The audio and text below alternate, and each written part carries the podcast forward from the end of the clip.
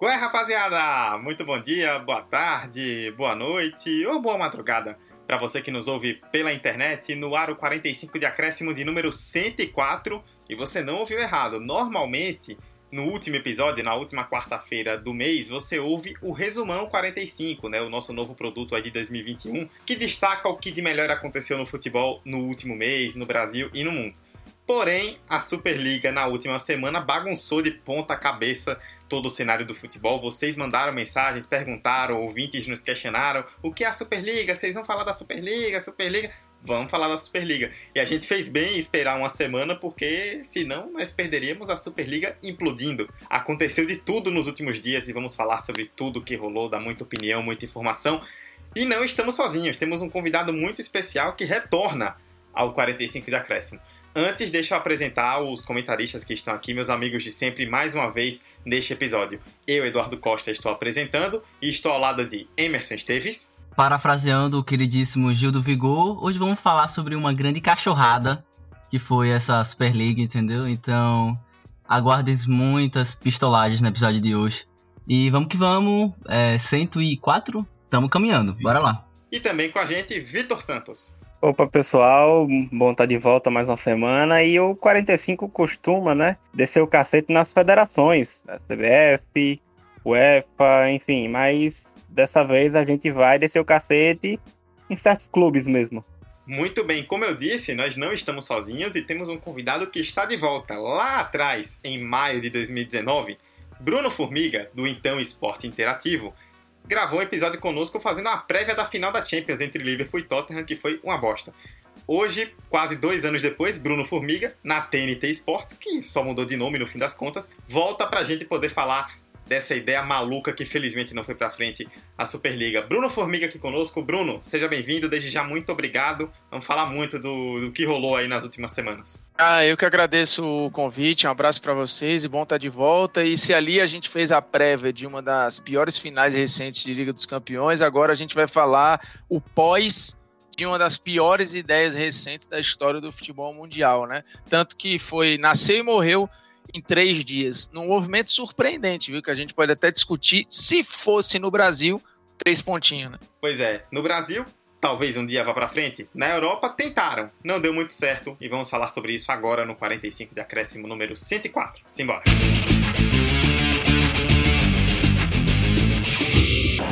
Vai terminar! Vai terminar! Se o próximo fizer, o Palmeiras é campeão. Mano, toque de cabeça! Bateu Gabriel!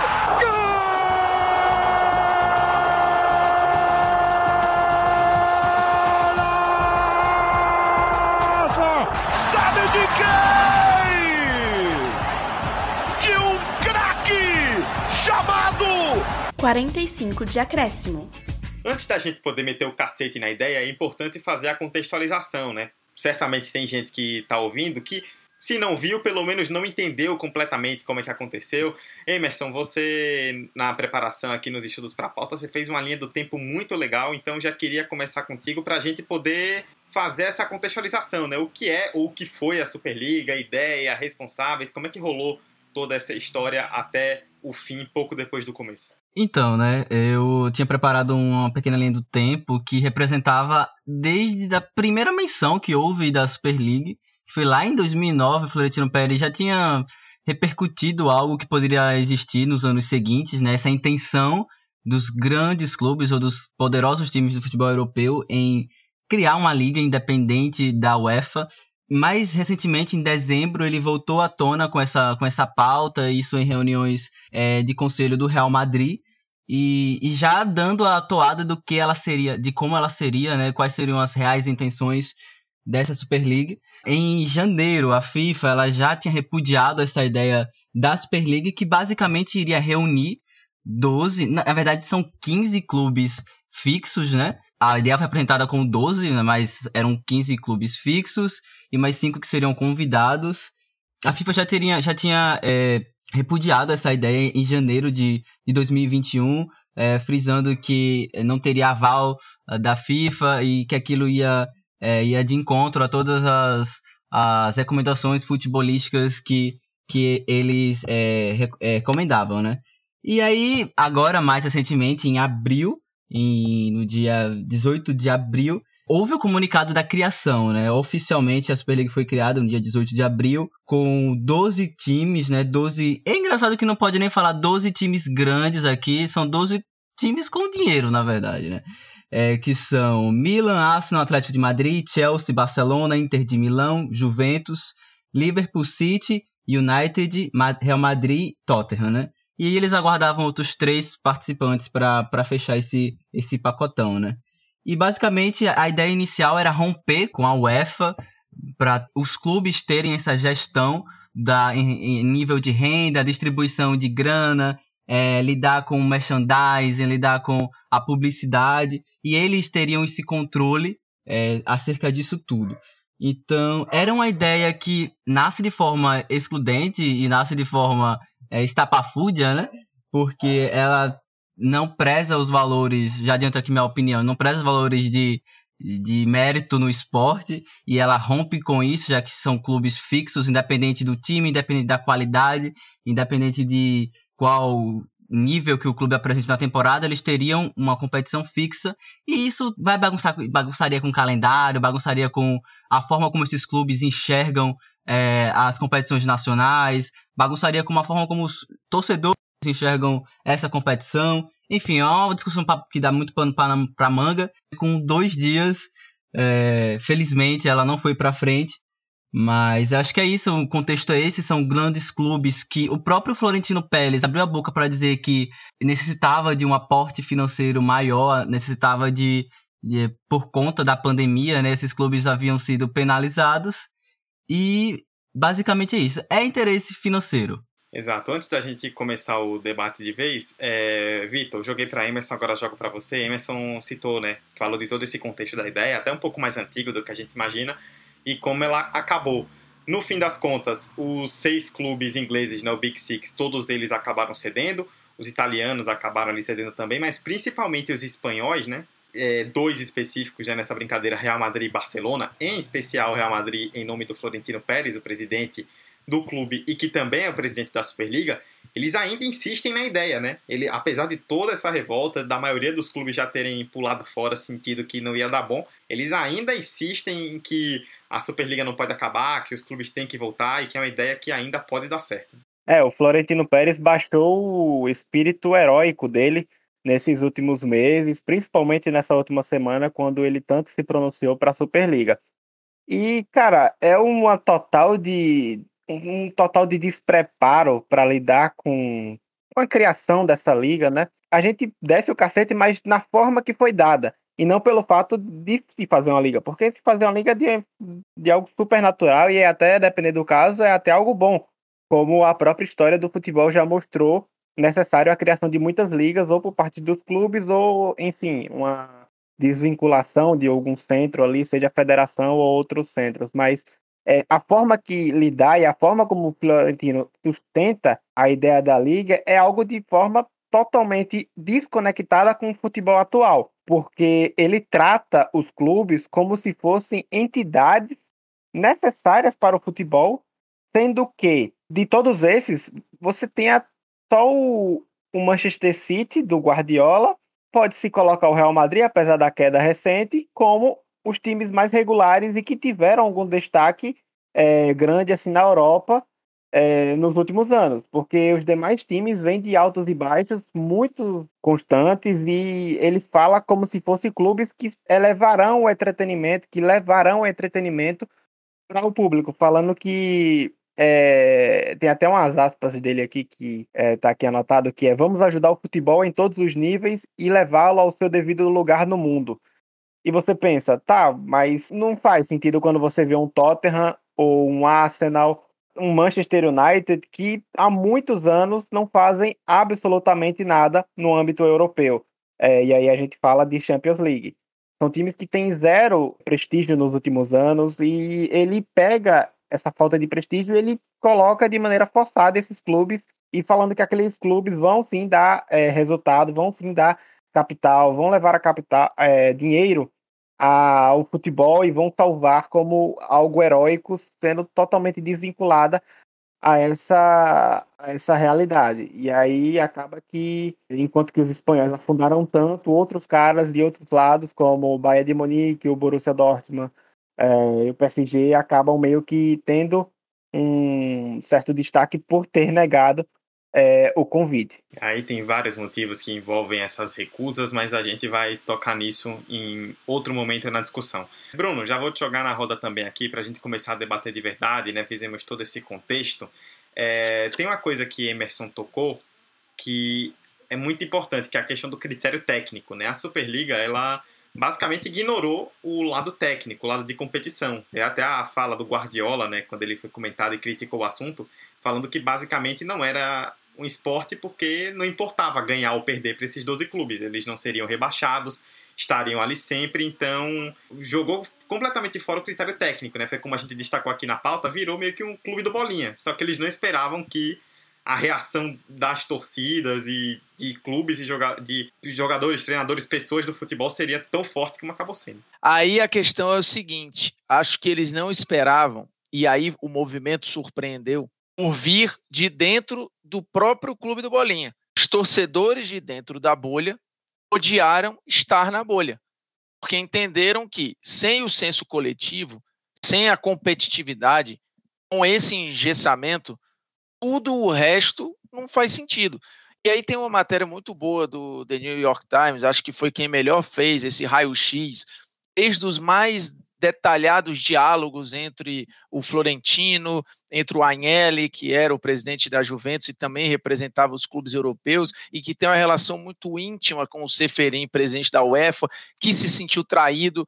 Nessa matéria fica muito claro, e aí foi lembrado logo no início pelo Emerson, que a ideia não é nova, que a sementinha disso está lá atrás, e que em algum momento ela seria plantada e regada. Acho que foi regada do jeito errado e, de forma surpreendente, aqueles que deveriam ali achar bom por estarem nesse jardim ficaram revoltados. Porque é muito evidente na matéria que qual é o grande ponto? As, as confederações, as entidades, as federações, a Comembol, a FIFA, a UEFA, a FIFA menos, mas todas as outras que cuidam de clubes, o desafio foi manter os clubes ricos fiéis à coletividade porque eles sabem do poder de dinheiro. Esses caras podem se rebelar. O futebol é um universo que, ao contrário das outras esferas sociais, né, normalmente tem revoluções com as minorias, né? O pessoal que está se sentindo oprimido vai lá e vira a mesa e fala: meu irmão, não dá mais para ser assim. No caso do futebol, foi uma revolta às avessas, né? É a elite puta porque perdeu parte do seu privilégio e querendo ainda mais privilégio. E aí fala: beleza, então a gente vai se fechar em nós mesmos e o resto que vai para o espaço. E é nesse momento os torcedores entendem que, vem cá, não faz sentido o grande sem o pequeno. Porque um dia o pequeno pode ser médio, o médio pode ser grande, o grande pode ser nada. Porque se a gente lembrar a, a, a Premier League, e acho que de lá vem ótimos exemplos, quando a Premier League foi formada, o Everton tinha um tamanho, o Chelsea tinha outro. E hoje é completamente diferente. Hoje isso nem se debate. O Tottenham hoje é um emergente, como o Manchester City, que há 10 anos não seria nem cogitado para a liga, nem o City, nem o Tottenham. Então, nada garante que esse engessamento vai entregar o melhor entretenimento, porque o Milan de hoje, ele entrega um produto mais interessante, por exemplo, do que a Atalanta do que o Leipzig. Nada garante. Existe uma grife maior e um clube mais tradicional, mas como produto futebolístico agora, nada garante que este Milan, este Tottenham este Arsenal são mais interessantes como produto futebolístico para se consumir do que o Leipzig, do que o Borussia Dortmund, do que outros que ficaram fora, ou por opção, ou porque não foram chamados. Então você está negando o direito de construir novas histórias, é, o direito de construção de novas histórias. E, obviamente, que isso não ia vir sozinho. Com as punições, você ia ter um efeito dominó de destruição das ligas nacionais. Então todo o sistema ia ruir. Porque não dá para você premiar os caras que se fecham numa bolha e beleza, vai ficar aí mesmo e ok. E beleza, os campeonatos nacionais vão servir para o quê? Qual é o passo seguinte para o nacional?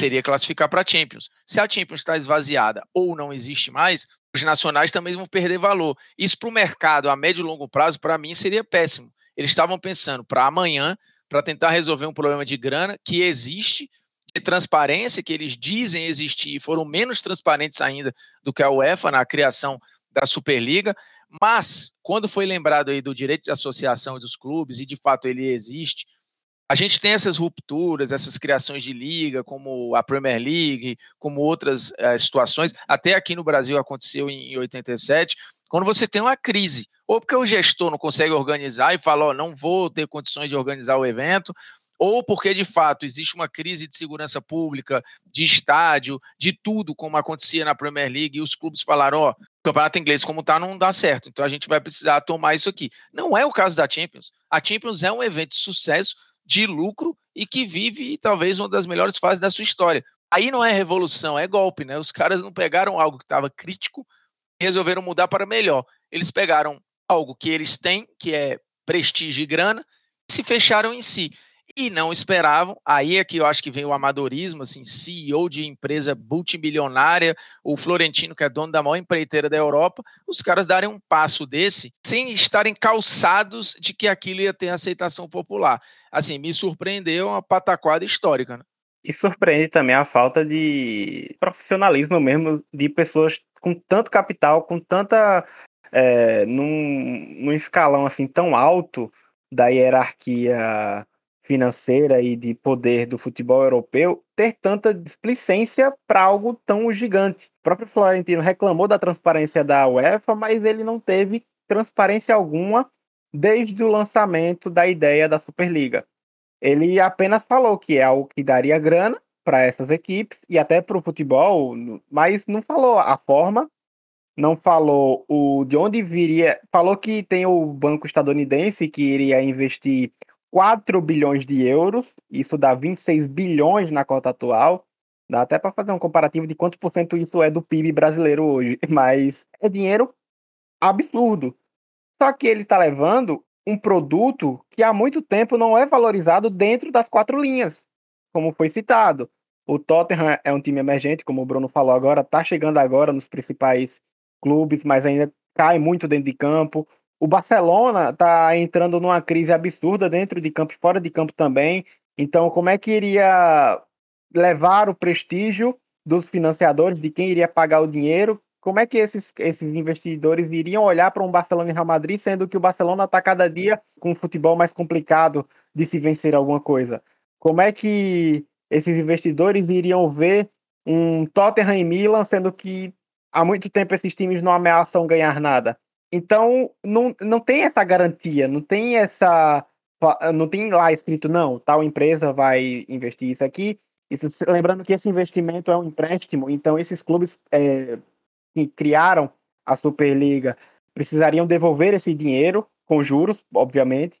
E o que chama mais atenção e até é, dá para entender é mais ou menos uma tentativa de socorro é que muitos desses clubes hoje têm um rombo de dívida absurdo. Mas, mas que detalhe, né, Vitor? Assim, a culpa desse rombo não é da Champions, né? Eles estão não, golpeando, sim, sim. eles estão golpeando um, uma competição que ainda é a maior fonte de receita dos caras. E esquecem que a pandemia, que hoje atinge o mercado como um todo, provavelmente também atingiria a Superliga, porque ou eles tirariam o patrocinador da Champions, e aí tem contratos assinados aí até 2024, 2000 não sei quanto, não são contratos que você rasga do dia para a noite, ou eles iam ter que beber de outras fontes, que o Florentino está dizendo que elas estão secas. Então, não, também não sei se tem muita garantia de que esse dinheiro ia ser imediato. Além da revolta popular que a gente falou aqui, existiu também uma reação de alguns compradores de direitos, né? A Amazon foi uma que botou logo a cara para falar: ó, não estamos negociando essa competição, a gente não tem nem nesse interesse e ainda deu uma reforçada ali na, nas competições que hoje ela banca e tal. Tem a história do PSG não ter entrado e sair de santo na história, mas lembremos: o grupo que é dono do PSG também controla uma empresa de mídia que detém os direitos da Liga dos Campeões. Então você tem muita coisa amarrada aí e um grupo de 12 que era para ser 15 só que os outros três, que seriam fundadores, só entrariam depois, então eles não são fundadores, porque quem funda está calçando a estrutura. Se eu monto a estrutura faltando três pedras, as três pedras que entram depois, elas não são mais pedras fundamentais, elas são puxadinho. E os outros cinco convidados também não ficou claro como seriam convidados. Aí eu estou com o Vitor do, do, do, amadorismo, da falta de, de cuidado, talvez pela pressa, né, de anunciar tudo de domingo para segunda, é, na, na, naquele afã de, de se antecipar o EFA, virou uma parada que vai ficar para a história como ridícula, mas uma parada perigosa, porque a ideia foi jogada no ventilador e ela vai ficar sendo cozinhada por aí. Em algum momento, isso vai voltar, né? Porque no fundo os clubes conseguiram mais dinheiro, que era o que eles queriam, né? Uma pseudo-transparência da UEFA em distribuir mais dinheiro, coisa que a UEFA já distribui demais. Se tem uma competição que distribui bilhões de euros, é a Liga dos Campeões da Europa. E aí, de novo, a culpa da crise dos clubes, eu fico com a frase do Bayern de Munique. O Bayern, imagine que são clubes, pessoas sentadas na mesa. Aí está o Real Madrid reclamando das contas do mês. Fala, putz, eu estou sem dinheiro para pagar minhas contas. O Bayern falou algo que é óbvio que a gente escuta dos nossos pais e qualquer aula básica de economia. Fala, cara, corta teus gastos. O que o real foi é, eu não vou cortar meus gastos e eu vou atrás de mais dinheiro, porque assim, eu quero continuar gastando mais, eu preciso ter essa fome. E o Bayern falou, vem cá, corta, cara. É assim que a gente faz aqui. É, e sobre o que o Bruno tocou nessa questão dos 12 fundadores, né, que na verdade eram 15 e que foram anunciados 12, depois seriam chamados, né, três clubes para ocuparem esses espaços, ficou muito claro tipo, para quem acompanha assim de fora que eles estavam esperando o Bayern de Munique, PSG e mais um, que provavelmente era o Borussia Dortmund. Só que os três acabaram dando no pé. Bayern e Borussia por questões próprias ali da até também muito do próprio modelo alemão, né, que é aquela coisa do de que o, os donos eles não podem ter, né, as empresas, os empresários não podem ter 50% do clube, no máximo 49, diferente, por exemplo, da Inglaterra, que é um libera geral, uma feira muito grande, que tem culpa também das instituições nisso, que deixaram isso rolar. E o PSG pela questão que o Bruno citou, né, da empresa de mídia que é comandada pelo grupo que detém o PSG, também a questão com a própria FIFA, porque a FIFA se meteu nessa história e tem uma Copa do Mundo vindo aí no Catar. Então o PSG também, o, o grupo do Catar, lá, o Sheik do Catar, não vai querer se indispor com a FIFA. Tanto que até surpreendeu. Eu lembro que no domingo, quando saiu a lista, to, muita gente se perguntou, aí o PSG, que é de Sheik, que é de rico, era um dos primeiros que deveria estar aí e não estava. Mas tinha mais poderoso para entrar aí que não entraram. E aí quando você quer entrar com um número limitado de criadores, e já esse número já entra quebrado antes de começar, já é uma ideia de que não vai muito para frente. Uma coisa que eu queria voltar a tocar é sobre os clubes ingleses, né? Porque eles foram uma peça-chave central para que houvesse essa dissolução dessa Superliga, né? Porque lá na Inglaterra houve uma pressão uh, absurda vindo de vários agentes do esporte, seja a própria federação inglesa, seja o próprio governo inglês que que chegou a, a se posicionar contrário a isso. E aí um detalhe importante é que ventilava-se, né, enfim, é, saiu em alguns jornais britânicos que chegou a, a, ameaçar os clubes ingleses de modificar o atual contrato com jogadores estrangeiros se esses clubes é, mantivessem o pé, mantivessem essa postura de aderir à, à Superliga. Então, para eles, é um calcanhar de Aquiles para os clubes ingleses essa questão dos contratos com jogadores estrangeiros. Então, foi um, algo que mexeu muito e para a Super League sem os, os clubes ingleses é um déficit muito grande, né? Não apenas de poderio financeiro, mas principalmente de número. Mas assim, eu acho que mais do que os clubes ingleses, os torcedores ingleses, porque eu participei esses dias de um programa da TV Brasil e estava lá, na verdade, foi ouvido o Tim Vickery, que é correspondente da BBC, mora no Brasil há muito tempo, é inglês, né? Torcedor do Tottenham, inclusive. E ele falou: ó, a gente precisa entender esse movimento com, com donos árabes é, e, e, muitos americanos que têm uma outra cultura. Não é só a questão da grana pela grana, você tem uma questão cultural aí, e houve um choque cultural muito claro de gestores que vêm de um outro contexto esportivo, metidos numa parada que, como o Tim Vickery brilhantemente rotulou, né, eles não são donos dos clubes. Na verdade, eles são guardiões de uma tradição, é o jogo. Por mais que eles tenham o Chelsea, o United, o Liverpool, o Arsenal, o City, todos, todos envolvidos, aquilo ali é uma tradição de bem público que vai muito além de ação na bolsa, do cara ter um percentual maior que o outro, de ação aqui e acolá. E aí esse choque que os torcedores deram mostrou para eles exatamente isso. Ó, você é dono existe um limite para essa sua propriedade. Ela te pertence até a página 2, porque ela também é nossa, mesmo sem a gente ter pago um real por isso. Assim, aquilo ali só existe. Você comprou isso aqui porque nós damos valor a isso. E é uma parada que eu falei durante a semana inteira. É, futebol é um símbolo.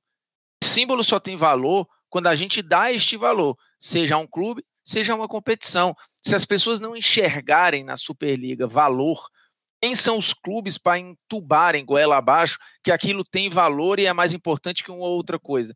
Se as pessoas não olharem para aquilo, entenderem, a Champions não virou a maior competição de clubes do planeta do dia para a noite. Foi uma construção de décadas ocupando lacunas, se reformulando, sendo bem feita, tendo momentos épicos. É uma história. Superliga, ela seria passe de mágica para você querer essa substituição e falar a partir de agora é isso que importa. Mas quem disse que é isso que importa? Se você só tem 12, 15, 20 competindo contra mil que ficaram de fora, como é que isso vai ser em médio e longo prazo? Para mim era muito evidente que esse valor ia se perder. A galera quis fazer comparação com a NFL, com a NBA, lá os clubes compram esse lugar é, é, como eu falei, de tradição e cultura. Isso é muito mais antigo. E o esporte profissional americano segue tendo cadeias subdivididas, porque ainda é alimentado pelo esporte universitário. Vai mexer com o esporte universitário lá, chega para um, uma NBA da vida e fala que a partir de agora vai ser criada uma bolha que esses jogadores só vão vir de outros clubes profissionais e que a NBA não pode mais recrutar jogadores, por exemplo, do esporte universitário. Mal comparando, aí eu queria ver a reação da comunidade norte-americana que olha para o esporte como se fosse só pura, por entretenimento e negócio. Então, assim, eu acho a comparação ruim por isso, porque a NFL bebe do esporte universitário, você ainda tem algo democrático ali, mesmo que seja só entre eles, e não é um esporte mundial. Você não mexe com o mundo inteiro. Desculpa, futebol americano não mexe com o mundo inteiro. O basquete não mexe com o mundo inteiro. Então, de novo, os caras são guardiões de algo que não pertence a eles. Eles compraram o direito de tomar decisões agora. Isso não quer dizer que eles vão se apropriar do jogo, que era no final das contas o que ia ser feito, né? E nessas ligas ainda tem o um modelo de draft, tem o um modelo de repartição, repartição de rendas que privilegiam os times que foram mal na temporada anterior para que eles nessa temporada possam contratar jogadores melhores, possam draftar, na verdade, atletas melhores. É, são modelos diferentes. Eu lembrei quando você falava do cartaz é, Queremos que você joguem no frio de Stoke, né? Porque é isso, né? É, é, é, esse, é cultural do futebol que haja esses confrontos com clubes menores, medianos, de médio grande porte, porque o futebol não é feito só de clássicos, né? Não é só feito de dué, grandes duelos, até porque os grandes duelos já foram feitos de jogos menores que foram evoluindo durante o tempo e tudo mais, e foi algo que eles realmente passaram batido, né? Porque foi uma ideia pensada, idealizada e, e executada, na verdade não foi executada, mas quase chegou a ser executada por mandatários do futebol com dinheiro, né? Não necessariamente gestores de clubes ou gestores de, de federações. E um outro ponto importante que eu queria salientar é que isso já é antigo, já tinha falado nisso que há mais de 10 anos que o Florentino Pérez ventila, solta aqui ali em uma entrevista que poderia acontecer uma Superliga. E acho que foi Vitor e Dudu também falaram que criação de ligas independentes, criação de competições que rompem né, com a estrutura vigente, não é algo novo no futebol, mas eu acho que a forma, o formato que foi vendido é essa, né, o formato que queriam que a gente engolisse goela abaixo, que é contra qualquer preceito básico do futebol, né? Eu acho que não tem como a gente pensar em competitividade, em espírito do futebol, em essas histórias de ter um Leicester, de ter um Atalanta, de ter um, West agora brigando por uma vaga de Champions League. Se a gente concentra nesses 12, que ali tem um outro ali que tem uma crise de identidade, que não é tão grande assim, mas tem dinheiro. E, e agora é assim que vai ser. É, eu, tô com, eu tô muito com Formiga que tá atrelado com o social de como a gente enxerga a competição, de qual valor a gente dá para ela. E sinceramente já nasceu fadada ao fracasso, mas é uma ideia que vai hibernar. Ela vai hibernar, ainda mais com essa nova Champions e como ela está se configurando. E é uma ideia que pode vir a ser, a ser jogada ao ventilador mais para frente, mas certeza que eles não vão ter a, a cara de pau, a audácia, a pachorra de virem com um formato desse. É, e são donos de clubes, né, esses bilionários, principalmente se a gente for pegar no caso inglês, que se aproveitam do produto, né, meio que acabam se sentindo donos a ponto de fazerem isso, mas que também em algum momento foram alimentados pelas instituições. A Premier League, por exemplo, citando o caso da Inglaterra, ela criticou diretamente a ideia da Superliga, criticou os donos, não sei o que, blá, e tá certa. Tinha que fazer isso mesmo como instituição, porque até a própria Premier League seria ameaçada por isso. Mas é a mesma Premier League que foi deixando aos poucos. Foi deixando Abramovich, foi deixando o Sheik no Manchester City, foi deixando Abu Dhabi, foi deixando o Kroenke no Arsenal, foi deixando o dono de time de beisebol no Liverpool, foi deixando, se não fosse a pressão da opinião pública, ia deixar a Arábia Saudita no Newcastle. Então foi deixando, foi deixando. E essa galera foi chegando. E a UEFA também foi cedendo na Champions. E, foi, e de repente esses caras se sentiram dono do, donos do negócio. E aí tentaram um movimento que. Aí para você que, que tem aquele parente, aquela pessoa do seu convívio que fala que milionários são sempre muito inteligentes, conseguem tudo na, na genialidade. Tem muito milionário burro também, viu? No, o futebol mostrou isso muito bem. Emerson ia falar alguma coisa? Quer abrir o microfone? Não, eu só, ia, eu só ia concordar com você, sabe? Acho que ter dinheiro, sinceramente, é ter inteligência, né? Pra gerir o negócio. E ainda mais má gestão com o dinheiro. E um outro ponto, Dudu, é que o formato atual dessas competições, eles estão longe de serem justos, né? Estão longe de serem democráticos, falando da, Champions League.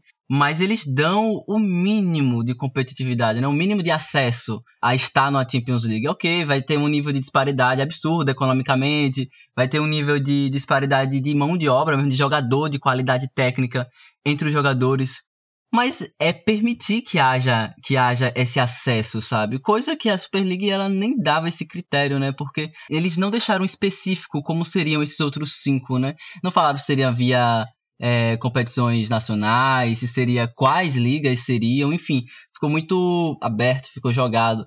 Mesmo não sendo um formato ideal que a gente visualiza nessa atual, nesse atual formato, no que vai ser, inclusive, a Champions League com, enfim, vaga por coeficiente, enfim, é outra história. Ele dava essa oportunidade, né, de que houvesse esse embate entre pequenos, grandes e médios. Não que a Super League não ir para frente seja uma vitória dos pequenos. Eu acredito que não seja porque o atual formato também não privilegia eles tanto, mas permite que eles existam. Então acho que isso é um ponto fundamental para a gente pensar isso. É, eu, eu, queria tocar nesse assunto da, da questão. Eu, eu, tenho muito cuidado com as, com as falsas equiparações que a gente viu no que deu aí no, no nosso governo, né? Quando a gente fala, ah, isso aqui é ruim, mas tal coisa também não é tão boa. Aí, tipo assim, criou-se uma escolha muito difícil. Eu acho que nesse caso não tem escolha muito difícil nenhuma. Assim, a Champions, ela, dentro do que é uma competição esportiva, ela é democrática. Agora, ela vai ser uma ONG solidária? Não você tem uma hierarquia clara de países que construíram essa hierarquia e que, via coeficiente, essa hierarquia muda. A Itália já teve mais vaga, hoje recuperou, um dia já foi Portugal, já foi Alemanha, isso vem trocando isso é meritocrático em parte. Dentro de cada estrutura e cada liga, você também vai ter a dinheirama para um e para outro, mas ao longo da história do jogo, essa dinheirama vai indo para um, para outro. Lembremos que o Bayern de Munique não era a maior potência da Alemanha até os anos 60, virada para os anos 70. Isso vai acontecendo, isso mudou. A gente já viu vários times ingleses mudarem de tamanho, mudarem de relevância. É, o futebol espanhol sofre isso menos, né? Tem a estabilização de Real e Barcelona Barcelona é, mais histórica, porém você tem outras forças que vão entrando e que vão saindo. Eu não vejo outra forma que não a que é feita hoje. Você pode tentar ser mais tentar ser mais justo na distribuição do dinheiro, e aí vendo, por exemplo, foi citada a NBA. A NBA, o draft lá, você começa do último para o primeiro. O último, se é o pior time, teoricamente, tem direito a escolher primeiro, que vai teoricamente pegar o melhor jogador, e tem as trocas e por aí, por aí vai. Você tenta mas a Premier League tem distribuição proporcional de, de grana de acordo com questões de rendimento. Ou seja, é uma competição. Não dá para a gente imaginar que o jogo vai ser uma isonomia, porque não vai. Né? Os clubes têm melhor e pior estrutura. Quem tem melhor estrutura vai atrair melhores jogadores. Quem atrai melhores jogadores ganhar mais patrocínio. Quem ganha mais patrocínio investe mais, teoricamente ganha mais. Então, assim, é uma construção de grandeza. Não dá para achar que todos os clubes e seleções serão iguais, porque não vão ser. Dentro do modelo, para mim, do que é uma competição, Hoje, inclusive, a Champions, para mim, tem mais espaço do que tinha antes. Porque lembremos, quando surgiu a Copa dos Campeões da Europa, eram os campeões dos países e ponto. Hoje você tem mais gente entrando na festa. Óbvio que aí você tem a rota dos campeões, porque alguns países têm. Você acho se o ponto é mérito, é pouco pouco justo você tem o campeão da Inglaterra com a mesma quantidade de vagas que o campeão da Dinamarca. Então, assim, eu, eu boto um pouco essa discussão, porque eu vi muita gente falar sobre, e justificando a Superliga com ah, o modelo que tá não tem meritocracia, ele não é democrático. Eu acho que a gente tem que ter cuidado para não equiparar coisas que são completamente diferentes, para não dar a impressão que tem dois extremos, entendeu? Uma coisa, e aí jogando aqui para o que a gente vive hoje, uma coisa é você falar de uma extrema direita. A outra coisa é você achar que existe uma extrema esquerda equivalente em qualquer lugar do mundo com hoje a mesma quantidade de poder, porque não tem. Eu não vou atrapalhar Dudu trazendo um debate pro final da pauta para agora, que eu sei que a gente pode falar mais um pouquinho para frente, mas só para fechar essa ideia, né, da de que forma essa Superliga poderia impactar, principalmente nas ligas nacionais, que a gente citou de maneira aqui nesse episódio já. A forma como essa Superliga chegaria é, seria algo de maneira absurda se falando de datas. E principalmente depois dos últimos anos, como a gente vem percebendo, é, todo ano sai matéria falando que tal time que conseguiu chegar nas fases finais das suas, dos seus torneios teve um número X de jogos e a gente se assusta a cada ano que passa. Eu acho que antes de você criar uma liga, você precisa ter uma conversa mínima com os jogadores que participarão desses times. Pode parecer algo totalmente impossível de acontecer se a gente pensar numa liga com grandes empresários. Mas enfim, só falando que é algo absurdo, porque você imagina aí um, joga, um Boxing Day e você ainda mete uma Superliga no meio. É, você vai ter um Manchester City Manchester United pela Superliga e um Boxing Day no meio. Aí você vê que o Guardiola vai colocar o time B para disputar o Boxing Day, sendo que o City disputa título na Premier League ou disputa vaga para Champions direta. Então, é, o time ele coloca o time B e isso acaba fazendo o quê? A desvalorização do produto na Premier League e isso acabaria virando uma bola de neve, aquele efeito dominó também. Enfim, é, Florentino e todos esses que organizaram, tiveram à frente dessa Superliga, não, não deixaram isso claro, não falaram é, de que maneira iria se organizar, datada, de que maneira iria ser priorizado. É, por exemplo, ficou claro que eles iriam jogar Champions League e Superliga? Ficou claro a forma como eles, eles, iriam colocar a prioridade entre um e outro? Então, se, eles, se a Superliga fosse a tão é, desejável, por que jogar a Champions League? Por que disputar uma Premier League e ficar entre os quatro se todo ano você vai estar tá na Super League você pode ganhar esse troféu e você pode ganhar essa argojeta, mais do que se você somar todos os times brasileiros, é, as receitas todos os times brasileiros. Então não, não faz sentido. Você vai desvalorizar um produto que já é mega valorizado. Você vai desvalorizar jogos da Premier League, você vai desvalorizar um Barcelona e Real Madrid pela La Liga, que a gente vê é, programação que se que faz meio que um suspense de um mês acontecer, você vai ter todo ano Barcelona e Real Madrid. É, todo ano, não. Você vai ter mais quantidade desses jogos, que são jogos valorizados justamente por acontecer pouco. Não valorizaria tanto a Copa do Mundo se ela não acontecesse de 4 em 4 anos.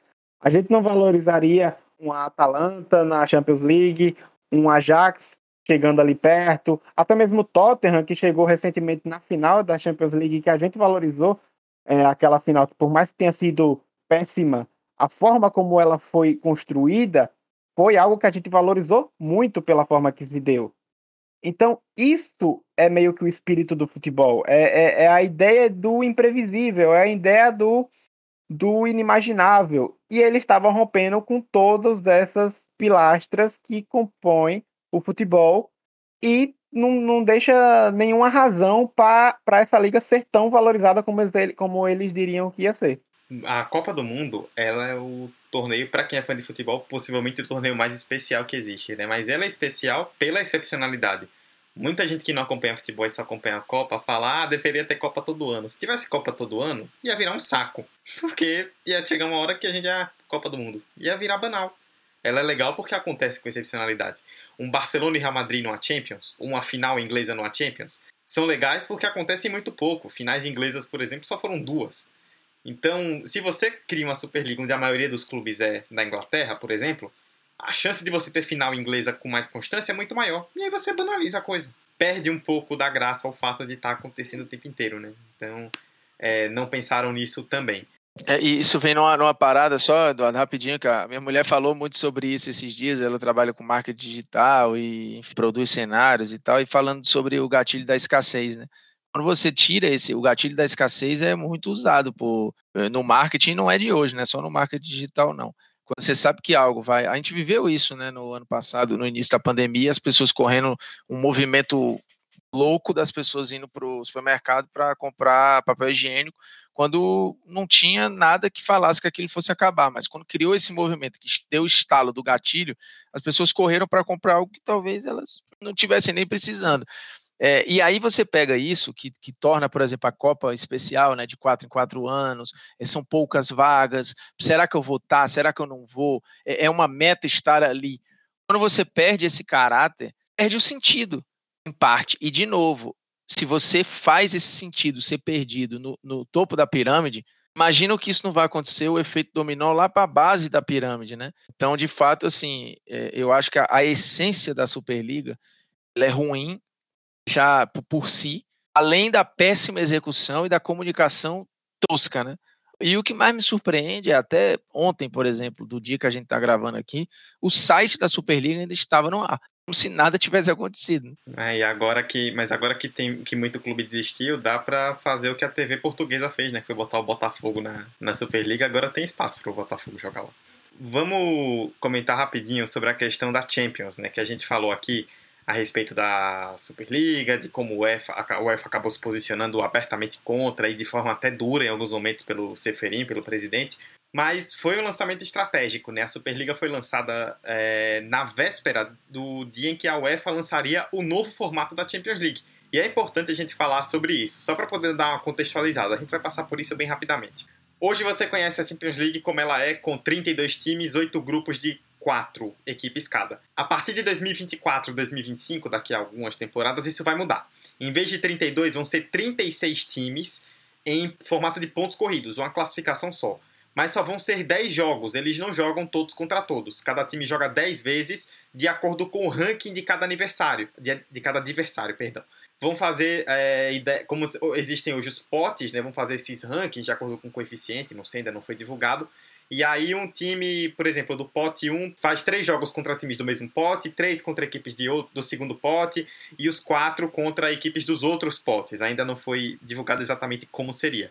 E aí a classificação com todo mundo junto os oito primeiros vão direto para as oitavas, os oito últimos estão eliminados, e o resto, do nono ao vigésimo quarto, vai todo mundo jogar uma espécie de repescagem em mata-mata. São oito jogos, né, 16 times, vão sair oito vencedores que vão se juntar aos oito lá na frente em mata-mata, oitavas de final, vão ser 225 partidas totais, 100 a mais do que existe hoje. Bruno, vou jogar para você, que você, como comentarista da TNT Sports, né, que é a emissora que transmite a Champions League no Brasil, foi uma jogada também dos clubes grandes, né, para ter mais jogos, ganharem mais dinheiro, ganharem mais né, nessa fatia, além dessa questão da Superliga, ainda barganharam isso. Como é que você viu isso aí? Tipo, você vê com bons olhos essa mudança? O que é que você espera para a Champions no futuro? Eu não gosto, tá? De um primeiro impacto, eu acho que você está mexendo em algo que hoje funciona e que é modelo. E aí você tem um outro ponto nessa história aí, é que também já vem discutido, já vem sendo discutido há um tempo, e em parte foi usado na Superliga, né? É tentar garantir lugar para alguns.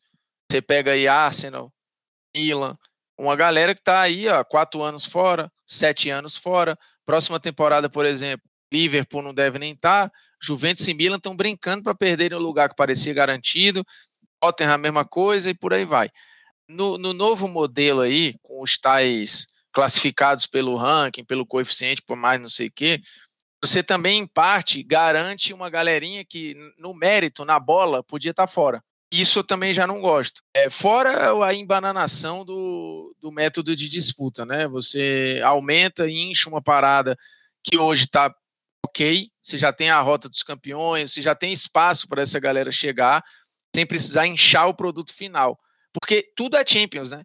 É, estar na pré-Champions, como a Libertadores criou a pré-Libertadores, a UEFA tem, tem caminhos até mais legais, né? Porque cria a rota dos campeões, os campeonatos mais esvaziados, depois cria uma outra rota para uma galera maiorzinha e essa turma se encontra em algum momento e daí saem vagas para fase de grupos. Eu gosto. Agora, dessa maneira, você incha complica o método de disputa que hoje está muito bem estabelecido e de fácil entendimento, além de, de garantir vaguinha para uma galera privilegiada, que eu não curto. Eu tô com dificuldade para entender, pô, o, esse formato. Não vou mentir para vocês não, que eu já li algumas coisas, só que eu não é tão claro assim.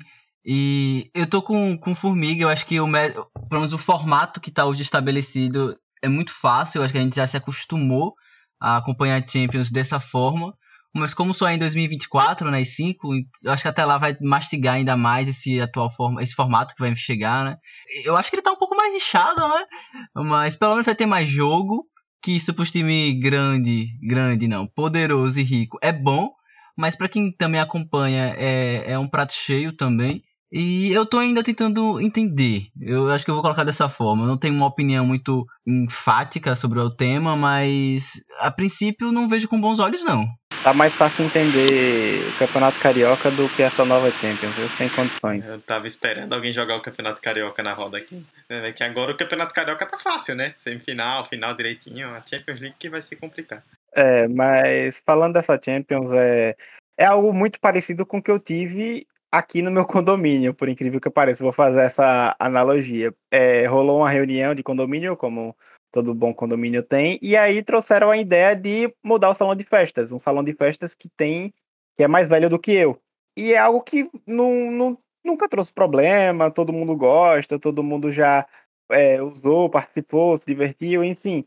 E é exatamente isso a Champions. Eu acho que a UEFA viu esse essa muvuca toda para essa Superliga e quis parecer boazuda, sendo que não era necessário fazer nada. Você tem ali o esqueleto perfeito, por mais que no futebol é, é difícil ter algo 100% perfeito e justo, você tem ali um esqueleto perfeito, que é grupo e mata-mata, e você tira justamente isso, justamente isso que tanto foi é, valorizado nesses últimos anos e que tanto demorou para chegar, porque se a, se a gente vê até no início desse século, dos anos 2000, não era esses números de times que chegavam, não era esses números de times que se, que se classificavam. Então foi algo que demorou para chegar e para a gente ter algo tão bom de se consumir e de se assistir. Detalhe que é tosco dessa história aí é assim: você você cria um, uma, um pseudo pontos corridos, só que, que, com nem todo mundo enfrentando todo mundo e tendo um caráter meio esquisito para esses 10 jogos que cada um vai ter um caráter meio de ranking, com geografia, com faixa, é, tipo assim, o pessoal de, de patamares diferentes se pegam. Os mesmos patamares, os grandões, talvez se evitem se pegar no início, que é para poupar essa galera e que eles possam avançar. Então, assim, no final das contas, você está tentando proteger os grandes de uma mesma forma. É, e tendo 100 jogos a mais, né? no final das contas, com esse novo modelo, você vai ter uma Champions muito mais inchada é, e não sei se tão atrativa assim, mas enfim. É, eu não gosto também, não, e principalmente da, da questão de bolha, né? A gente está falando de uma Superliga que tentou criar uma, é, a Champions, de uma forma ou de outra, não cria uma bolha, mas tenta facilitar a vida de alguns. E eu acho que também perde o principal início de campeonato, porque um dos mais esperados momentos é você ver os grupos da morte. E aí a UEFA vai e tira totalmente isso.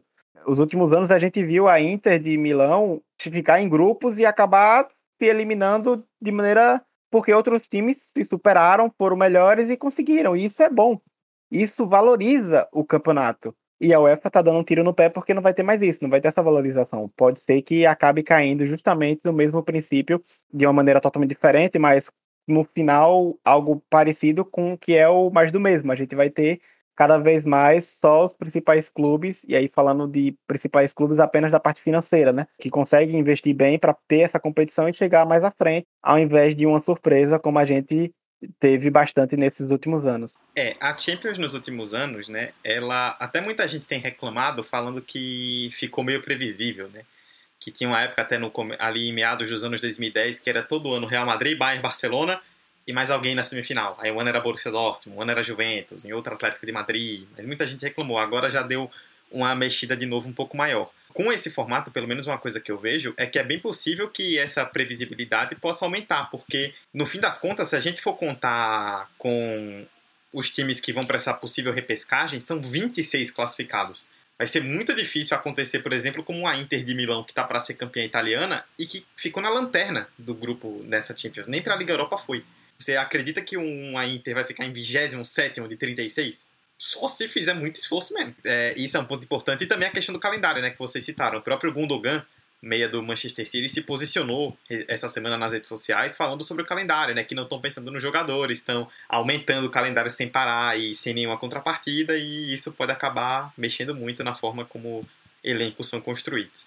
E só para a gente poder fechar de vez antes de passar para os encerramentos, queria dedicar esse episódio ao cidadão lá que tweetou quando saiu a Superliga, que a gente tinha que entender os acionistas da Juventus, que as ações da Juventus podiam cair e que tinha que se compadecer com os coitados. Realmente estou com muita pena do André Agnelli, que se sair da Juventus só vai ser acionista da Fiat. Coitado, vai passar fome. Tá? Só queria dizer isso. É, por aí, o papo coitado. E assim, a história dele com o Seferin, né, é papo de, de, de eles serem compadres. Do Seferin, presidente da UEFA, tá em contato com o Agnelli e falar, cara, Tá rolando esse movimento? Ele, não, fica tranquilo, não vai ter Superliga nenhuma, tá todo mundo junto, todo mundo acredita no projeto da UEFA, beleza. Liga de novo, mesma coisa. E isso é a história já no mundo. O New York Times conta é, esse passo a passo. Até que em determinado momento o Seferin não consegue mais falar com a Agnelli, liga para a esposa do Agnelli para falar, cara, para ele me retornar, por favor, que eu estou precisando falar com ele. Aí ele retorna, eles redigem lá um comunicado e até então o AIL levando o Seferino no, no papo, dizendo, não, vai estar tá tudo certo, vamos fazer um comunicado aqui, o EFA e União dos Clubes, e a gente solta esse comunicado. Aí beleza, passa a versão, vai ser assim, assim, assado, ok, te retorno já, Seferin. Desligou o celular, meu, não atendeu mais, deu meia-noite e um, pum, comunicado no meio do mundo, site lá, Superliga criada. E o Seferin com cara de tacho, traído pelo seu próprio compadre. Cara, é uma parada muito surreal, bicho, assim, e, e quase amadora, né? Nem Sônia Abrão seria capaz de, de criar uma história desse nível. Ai, meu Deus, vamos encerrar depois dessa, porque não jogar para encerramento logo.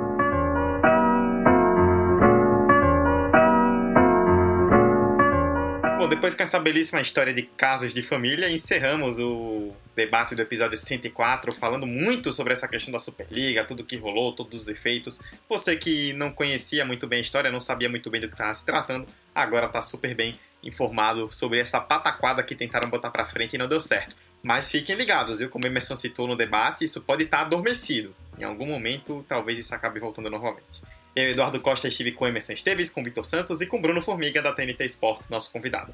Emerson, muito bom o debate, viu? Valeuzão e é sempre bom descer o cacete em Europeu Rico. Até a próxima. Ó, oh, sobra arrogância, sobra ganância, falta o tempo e a esperança. Com essa citação a Floribela, né, que consegue de alguma forma sintetizar bem o que essa Super League simboliza, eu encerro minha participação. Queria agradecer demais a presença do Bruno Formiga, é um cara que eu admiro, e agora colega de profissão né, também, já que a gente se formou, então apareça mais vezes, as portas aqui estão abertas sempre. E é isso, até semana que vem com mais um episódio de debate. Cheiro! Muito bem. Vitor Santos, Vitor, Liverpool tá perigando ir pra Champions, Tottenham não vai pra Champions, Milan tá perigando ir pra Champions, Arsenal não vai, Juventus perigando não ir. Parece que os super times não são tão super assim, né? Valeu, Zé, até a próxima. É, esses super times estão meio frouxos aí, não sei não. Vamos ver aí. É, mas, enfim, é, eu tenho algo a agradecer sim à Superliga. Eu acho que a Superliga foi ah, essencial. Já sei o que você vai falar, já sei o que você vai falar. Essencial para determinado clube que precisava desse socorro. O Manchester United teve o seu CEO, vice-presidente executivo, renunciado. Ele renunciou o Ed Woodward, ele acabou renunciando para a alegria de milhares e milhares de torcedores, inclusive eu, e aí deixou uma breve esperança de dias melhores no outro Apple. E é com isso que eu me despeço, agradeço a participação do Bruno, muito bom o papo aqui com ele mais uma vez, cara excepcional, é, ainda mais para descer cacete em europeu rico, safado, que quer destruir o nosso bom futebol. Um grande cheiro a todos e até semana que vem com mais 45. Inclusive, para você que está ouvindo, que viu no seu e-mail pingando hoje que o Spotify aumentou o valor da conta, pague com amor. É porque o dono do Spotify quer comprar o Arsenal. Então, com certeza, esse valor aí já vai ser revertido na compra do Arsenal. Por favor, salve o Arsenal que eu não aguento mais. O Kroenk. Bruno Formiga, Bruno, muito obrigado mais uma vez por ter topado participar. Ficou muito, muito bom o debate. A gente pistolou bastante, que é sempre ótimo.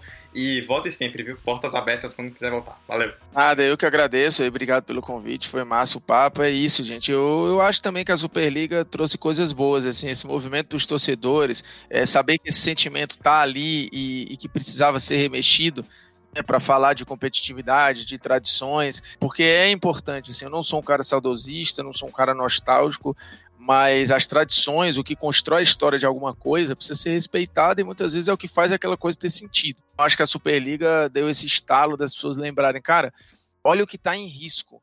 É muito maior do que o que a gente imagina. Então, é, no fundo, acho que a Superliga prestou um serviço, por enquanto, né? Porque pode ser que a ideia volte daqui a pouco, mas é isso. Obrigado, um abraço, estamos juntos quando precisar, é só ligar. Para vocês que estão chegando agora, nossas redes sociais, arroba 45 de acréscimo no Instagram e no Twitter. Você pode nos ouvir no Anchor, no Spotify, Apple Podcasts, Deezer, Google Podcasts, Orelo ou no seu agregador favorito, é só pesquisar por 45 de acréscimo. Voltaremos na semana que vem com um tema um pouco mais leve, talvez? Vamos ver. Até a próxima. Tchau, tchau.